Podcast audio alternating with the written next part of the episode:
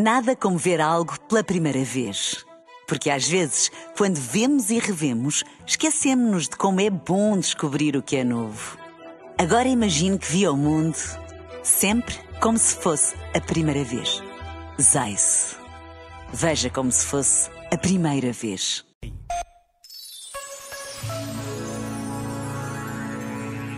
O autoconhecimento e a autoestima são quase sinónimos. O que os separa é uma ponte chamada autoaceitação. Isso acontece porque, na verdade, o autoconhecimento nem sempre traz boas notícias. E há partes de nós que preferimos evitar, esconder, excluir. Sim, o medo, a vergonha, a culpa são implacáveis a excluir partes nossas. E o problema é que apenas as põem longe do nosso olhar. Se almejamos uma boa autoestima, há um preço a pagar.